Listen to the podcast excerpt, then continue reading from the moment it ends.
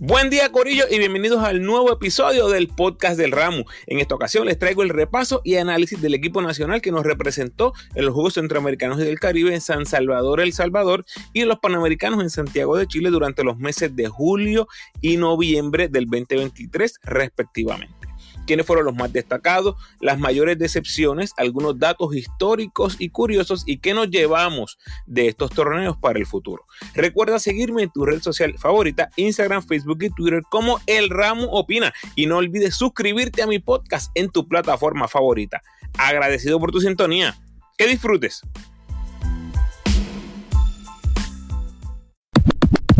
Muy bien, 21 jugadores nos representaron en los Juegos Centroamericanos del Caribe en San Salvador y los Panamericanos de Santiago. Estos fueron en orden alfabético. Alejandro Avilés, Gaby Velardo, Brandon Boyd, Jordan Cintrón, quien participó en ambos torneos, Willow Cruz, Yomar Cruz, André Curbelo, Jesse Febres, Alex Capos, Matt López, Ángel Matías, Jorge Matos, Oenis Medina, Cristian Negrón, Adrián Ocasio, Evander Ortiz, Georgie Pacheco, Andrés Pinzón, Willy Rodríguez, que también participó en ambos torneos, Arnaldo Toro y Dimensio Bon, que también participó en ambos torneos. Nos llevamos el bronce en San Salvador y terminamos en séptimo lugar en Santiago. Tal vez lo más importante de este grupo de jugadores es que solo uno de ellos estuvo activo en el Mundial. Y importante mencionar aquí que los centroamericanos fueron antes del Mundial, por lo tanto estábamos evaluando, viendo qué podía presentarnos ese equipo o esos jugadores en miras al Mundial.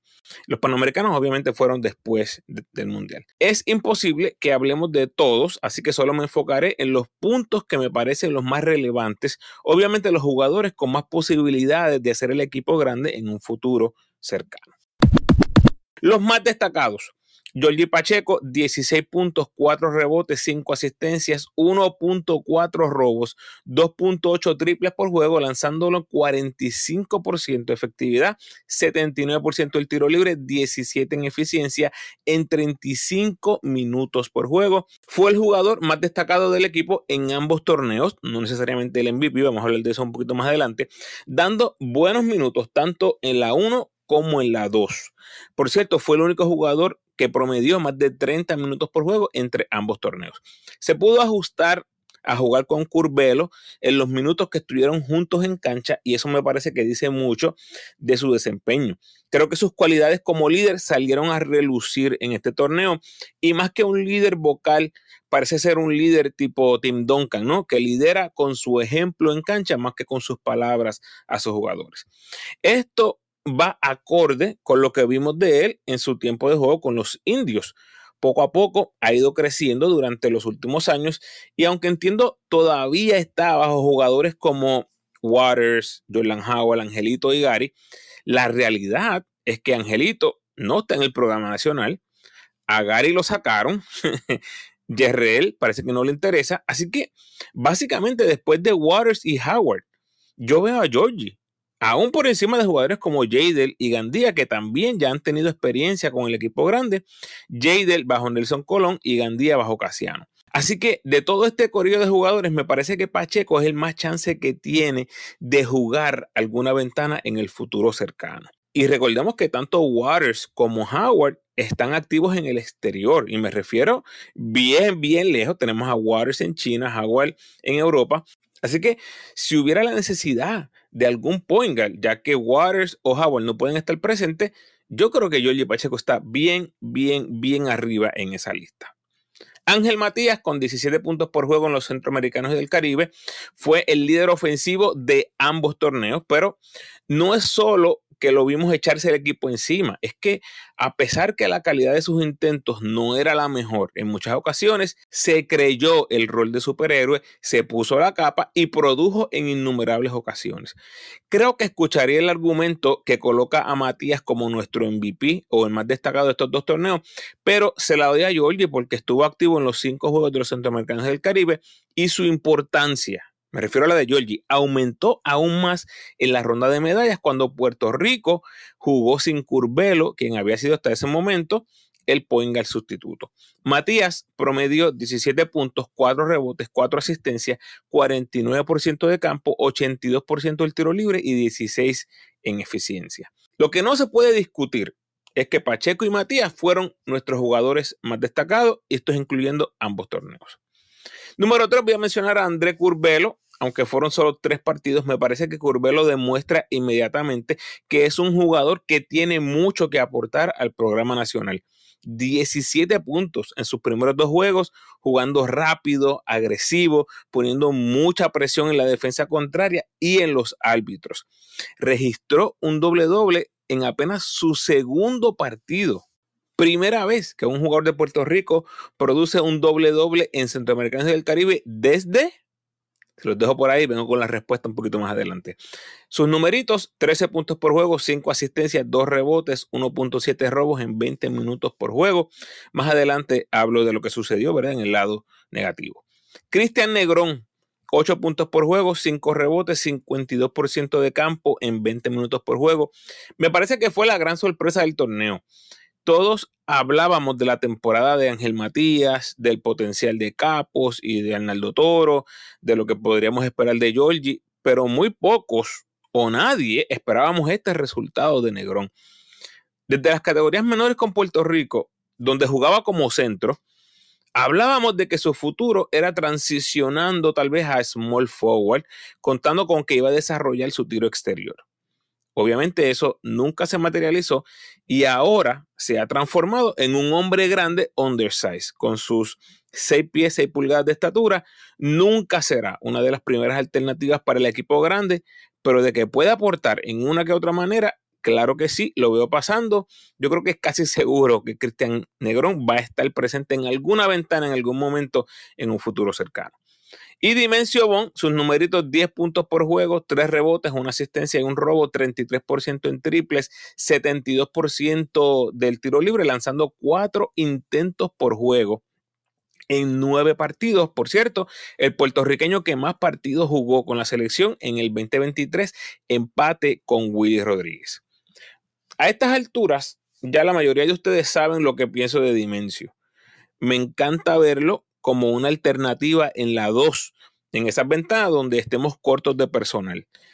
Clavel y Steven Thompson, ahora mismo, sin contar a Marcus Howard, lucen como los únicos sembrados en estos momentos, ya que le dijimos adiós a jugadores como Mojica, eh, Holland, Sosa, ¿verdad? Que Holland jugó en el Mundial. Obviamente no es un jugador que debe estar en los planes futuros del equipo. Y otros que se supone estén en línea para seguir estos jugadores que ya mencioné, que han quedado atrás, jugadores como Alfonso Plomer o Jason Page, no pareciera que están en los planes primarios del equipo. Me refiero a Plomer y a Page. De Page, lo he dicho muchas veces, me han dicho fuentes del equipo que mientras Nelson sea el coach, no hay break. Así que por el momento eso es cierto. Y Plomer me encanta como tirador, pero si me dan la opción de uno o el otro, y me refiero a Plumero Dimensio, mm, Dimensio me parece más completo. O sea, Dimensio es prácticamente de la estatura de Negrón, y estoy hablando que lo veo como opción en la posición 2. Físicamente, Dimensio es otro jugador, no solamente por las 3 pulgadas de estatura que le lleva a Plomer, bueno, 3 o 4, sino que es un jugador ¿verdad? que te puede ayudar tanto en la 2 como en la 3 defensivamente. Arnaldo Toro lo tengo que mencionar porque fue el único que entre estos dos equipos, ¿verdad? Hizo el equipo grande y la verdad es que lució muy bien. Ahora mismo yo lo vería como uno de esos jugadores casi sembrados en la selección grande, dejándonos llevar por su buen desempeño en el Mundial y como uno de los mejores hombres grandes del patio. Todos los que he mencionado hasta ahora son del equipo de los centroamericanos del Caribe, ¿verdad? A excepción de Vaughn, que jugó en ambos. ¿Por qué no mencionaste a nadie de los panamericanos, Ramos? Corillo, ustedes vieron esos juegos, yo vi esos juegos el nivel de ese torneo panamericano fue pésimo. Nosotros pujamos para sacarle ese juego del Bucha a Chile.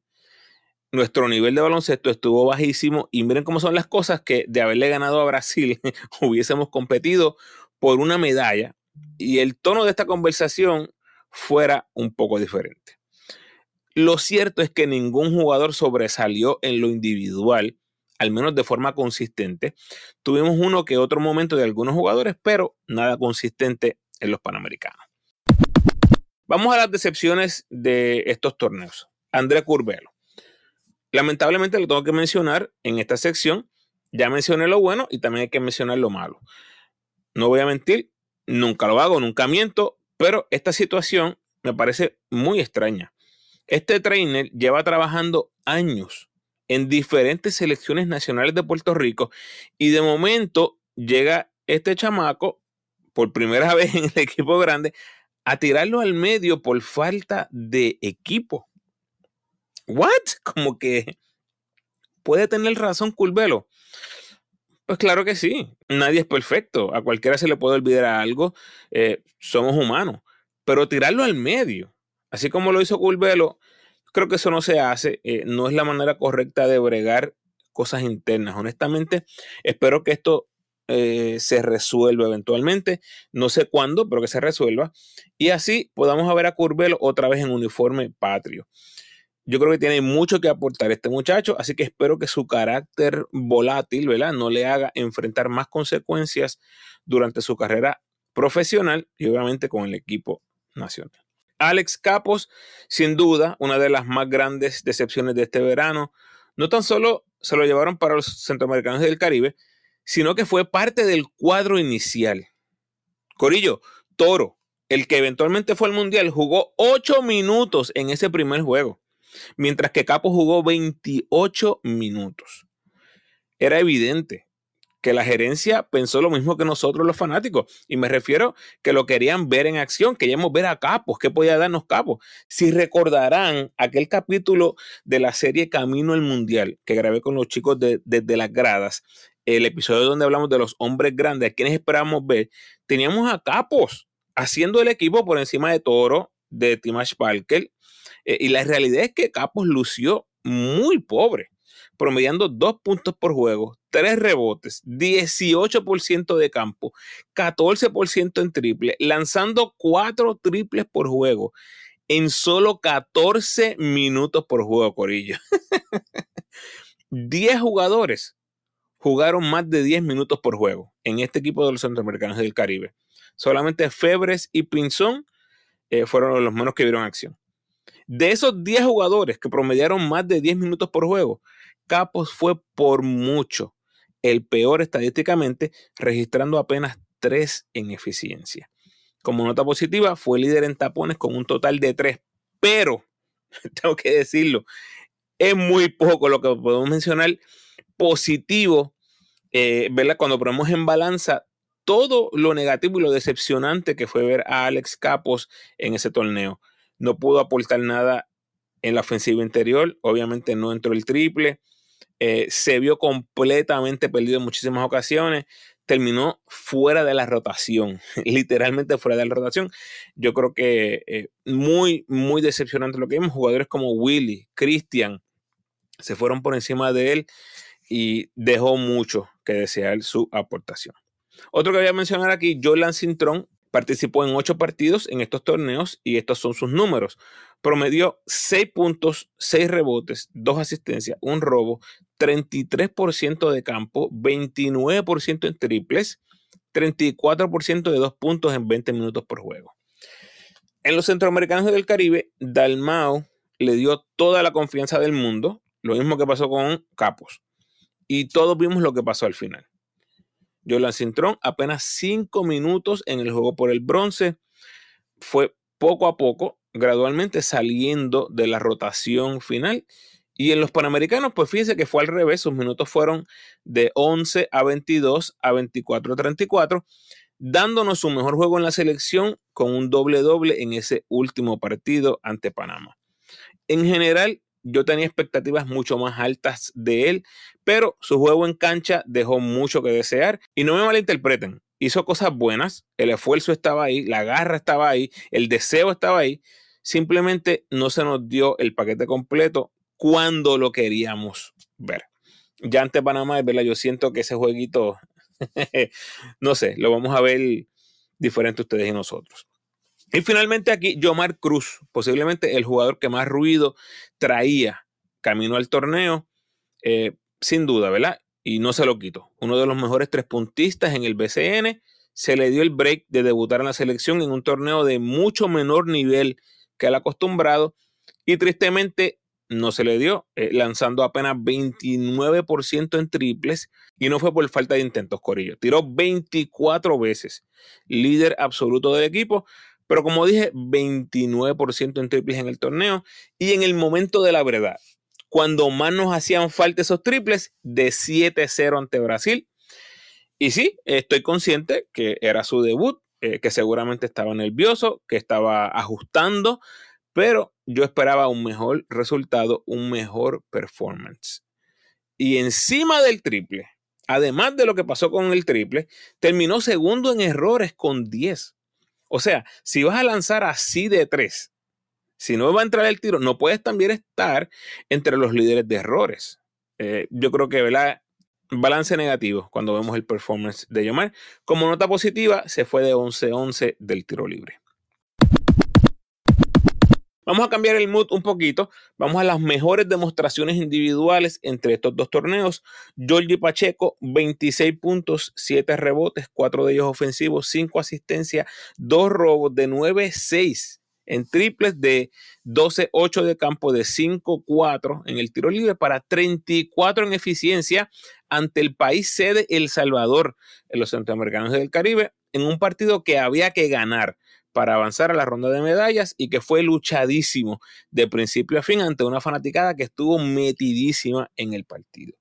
Pacheco tuvo otra destacada actuación ante Cuba en los mismos juegos con 18.7 rebotes, 5 asistencias y 24 en eficiencia. Ángel Matías, 22 puntos, 7 rebotes, 7 asistencias, de 10-7 de campo, de 9-8 del tiro libre y 28 en eficiencia en ese mismo partido ante El Salvador, en el que Georgie también destrozó la competencia. Adrián Ocasio metió todo lo que tiró en el juego por el séptimo lugar ante Panamá en los Panamericanos, terminando con 25.7 rebotes, 11 en 17 de campo en solo 22 minutos. Puerto Rico ganó ese partido por 40 puntos. André Culvelo estuvo electrificante ante Cuba en el segundo partido de los Juegos Centroamericanos del Caribe, terminando con 17 puntos, 10 asistencias, 3 robos, 23 en eficiencia. La verdad, esos dos partidos de Culvelo, empezando su carrera con la selección, fueron espectaculares. Este fue el primer doble-doble en Juegos Centroamericanos del Caribe desde a ver quién lo sacó, se los dejé como trivia hace unos cuantos minutos, desde Kevin Young, cuando lo hizo en dos ocasiones en el 2014. Curiosamente, ambos doble doble fueron ante Cuba. Y finalmente, Brandon Boyd tuvo un juegazo ante Brasil en un partido que era sí o sí para Puerto Rico. Aunque no pudimos salir con la victoria, definitivamente ha sido el highlight de su carrera hasta el momento. 18 puntos, 3 rebotes, 3 asistencias, 2 robos. 5 en 8 de campo, 4 en 5 del tiro libre, 21 en eficiencia, incluyendo el intento, el triple que hubiese empatado el partido para llevarlo a tiempo extra. Llega a meter ese tiro Brandon Boyd, héroe nacional. Datos curiosos históricos los 34 en eficiencia de Georgie Pacheco ante Cuba empatan la marca en este siglo en Centroamericanos del Caribe con Renaldo Balkman, quien en el 2010 terminó con 14 puntos, 16 rebotes, 3 asistencias, 3 robos, 4 bloqueos, 5 en 6 de campo en el juego por la medalla de oro, nada más y nada menos, ante México en Mayagüez, Puerto Rico, precisamente donde juega Pacheco en el BCN. Otro dato curioso es que 16 jugadores debutaron en el 2023. Récord histórico empatando con el 1959. Así que aquí le va una lista. Esto es para los super, super, super alcohol, eso old school. En el 1959 debutaron 10 jugadores en los centroamericanos del Caribe César Bocachica, Evelio Dross, Moisés Navedo, Toñín Casillas, Martín Jiménez, Ramón Siragusa, Totín Cestero, Froilán Anza, Tito Santori y Norberto Cruz. Debutaron cuatro en el Mundial, Salvador Dijols, Johnny Baez, Pepito Ruano y Johnny Rodríguez. Y debutaron dos en los Panamericanos, Teo Cruz y Jaime Frontera, y tienen un total de 16. Los 16 que debutaron en el 2023 fueron, curiosamente, en los Juegos Centroamericanos del Caribe y los Panamericanos, los dos torneos que estamos aquí resumiendo. En los Centroamericanos debutaron André Curbelo, Rafael Andrés Pinzón, Dimencio Von, Gaby Velardo, Jassy Febres, Willy Rodríguez, Cristian Negrón y Alex Capos. Y en los Panamericanos, 8 también Brandon Boyd, Ismael Yomar Cruz, Evander Ortiz, Jorge Matos, Oenis Medina, Adrián Ocasio, Willow Cruz y Alejandro Aviles. Este último se convierte en el jugador más joven en la historia de la selección, debutando con 17 años y 4 días, rompiendo el récord que tengo entendido tenía Peter John Ramos, que lo estableció en noviembre del 2002 en los Juegos Centroamericanos del Caribe, también en San Salvador, Peter en ese momento tenía aproximadamente 17 años y 6 meses. Y otra nota curiosa es que Nelson Colón ha tenido seis ventanas hasta el momento y tres torneos con el equipo. Ahí le sumamos los Juegos Centroamericanos donde Cristian dirigió bajo la sombrilla y con la bendición de Nelson. Nunca hemos terminado ninguna de estas presentaciones con récord negativo. O sea, siempre hemos jugado para 500 o mejor bajo Nelson Colón. Lo más importante de estos torneos. Voy a sonar como un disco rayado, pero lo mejor que pasó en estos dos torneos fue la integración de Pinzón y Curbelo y aún mejor la integración de Alejandro Avilés en los Panamericanos, algo que habíamos estado pidiendo por años, por fin se hizo realidad. Obviamente no estoy contento en cómo se usó al teenager Avilés. Yo le hubiese dado de 15 a 20 minutos en todos los partidos, pero bueno, Avilés terminó con 28 minutos jugados en el torneo, en los Panamericanos. Solo Matt López jugó menos que él. En comparación, Pinzón jugó 14 minutos en total en los centroamericanos. Avilés es un chamaco en desarrollo y es obvio pensar que se iba a ver crudito, ¿verdad? Enfrentando a tipos que llevan jugando el doble de tiempo de él. Pero para mí era más importante darle los minutos y dejar que los resultados fueran los secundarios. Lamentablemente no fue así. Y hasta el último partido fue más importante Matt López, un tipo que no tiene absolutamente ningún futuro en la selección, fue más importante él que Alejandro Aviles. Ahí al final arreglamos un poquito ante Panamá porque ya estábamos eliminados, eh, pero como dije, me hubiera gustado verlo más tiempo en cancha. En conclusión, eh, muchos de estos chamacos ya no tienen la excusa que no se les dio el break. Ya tuvieron la oportunidad y algunos demostraron tener algo que aportar al programa, mientras que otros sencillamente estuvieron muy por debajo del nivel esperado, y me refiero a ambos torneos. ¿Serán excluidos del programa nacional? Pues no creo, eh, pero no será muy fácil tampoco verlos de nuevo en esa lista final de 14 o 15 jugadores, tal vez para el equipo grande. Aquí es donde me parece que su actuación en el exterior y en el BCN juega un papel crucial en sus aspiraciones de volver a estar en el panorama de la gerencia del equipo nacional. Bueno, durante este episodio les dejé saber claramente quiénes son esos más cercanos a un llamado al equipo grande, liderando el grupo Jorge Pacheco y Ángel Matías, con otros jugadores como Cristian Negrón y Dimensio Bon, que me gustaron mucho y definitivamente los veo con la camisa nacional en un futuro no muy lejano. En cuanto a pronóstico, que es lo menos importante de todo esto, les dije que por falta de química y definición de roles iba a ser difícil que este grupo consiguiera resultados, pero lograron agruparse muy bien para los centroamericanos y se llevaron el bronce tal y como pronostiqué, a pesar de lo sucedido con Curbelo. Y después en los Panamericanos les dije, esto puede ser 0 y 3 o podemos estar luchando el oro. y pues, increíble, estuvimos bien cerca de terminar 0 y 3 y a la vez estuvimos bien cerca de estar luchando las medallas. Qué cosa tan impresionante. Corillo, los resultados de mi equipo nacional ni aumentan ni disminuyen mis ganas de verlo y seguirlo apoyando en todos los rincones del planeta. Como siempre he dicho, el ramo en buenas y malas, llueve, trueno y vente, siempre apoyaré mi equipo nacional. Así que vamos arriba, Puerto Rico. El futuro, pues el repechaje Muchos de ustedes han visto los ejemplos que he hecho de los sorteos del repechaje. Al momento de grabar este episodio les he dado cinco ejemplos, incluyendo dos videos y un podcast donde voy paso a paso explicando cómo es en formato. Así que si no lo has visto, los videos, date la vuelta. Si no has escuchado el episodio, es el 208. Date la vuelta por mi Facebook o mi Instagram, donde vas a poder ver los videos completos de los ejemplos número 2 y número 4. Ya saben que el contenido del repechaje va a continuar por los próximos meses. Lo primero posiblemente será mi reacción al sorteo, que es ahora a finales de noviembre, y después seguimos evaluando a nuestros muchachos camino a este torneo tan importante. Próximo en el podcast sigo con la serie de lo bueno, lo malo y el futuro de cada equipo del BCN, finalizada la temporada del 2023 y mensualmente les sigo compartiendo los resúmenes de los boricos activos en el baloncesto internacional. Hasta que no trajo el barco Corillo, los leo en las redes y los espero en el próximo podcast.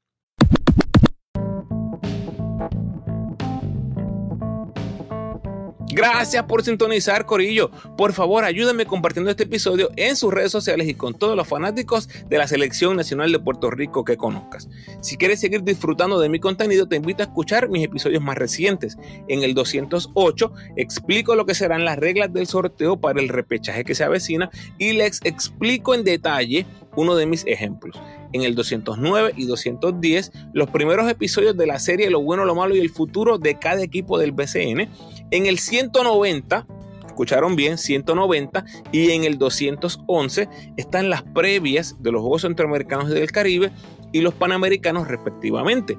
Obviamente, este es el resumen de lo que pasó en esos dos torneos, pero si quieres saber lo que dije, cuál era mi análisis de estos dos torneos, tienes que ir al 190 y 211. Y en el 212, el recap de los boricos por el mundo para el mes de octubre. Te recuerdo cómo me puedes ayudar para que el podcast siga creciendo. Por favor, denme la mano con el rating y el review del podcast en la plataforma donde escuches. A los que me escuchan en Spotify, por favor, ese rating de 5 estrellas. Y a los que me escuchan en Apple, tienes la oportunidad de rankear mi podcast y dejarme un review el rating te toma solamente 5 segunditos y el review de 30 segundos a un minuto. Así que si tienes el tiempo, gracias adelantadas. Una vez me dejes tu review, lo voy a compartir en mi próximo episodio. Puedes apoyar al ramo convirtiéndote en patrocinador o patrocinadora del podcast y lo puedes hacer a través de Spotify for Podcasters con 10, 5 o un pesito al mes. Como siempre, te invito a que te suscribas al podcast Dicho sea de paso, ya pasamos 450 seguidores en Spotify. Déjame tu mejor review, por favor, y sígueme en tu red social favorita, Facebook, Instagram o Twitter. De nuevo, agradecido por tu sintonía.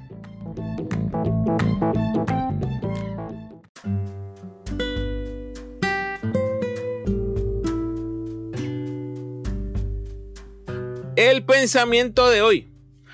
Cuando las cosas se piensan bien, el resultado es provechoso. Cuando se hacen a la carrera, el resultado es desastroso. Proverbios 21:5. Bendiciones.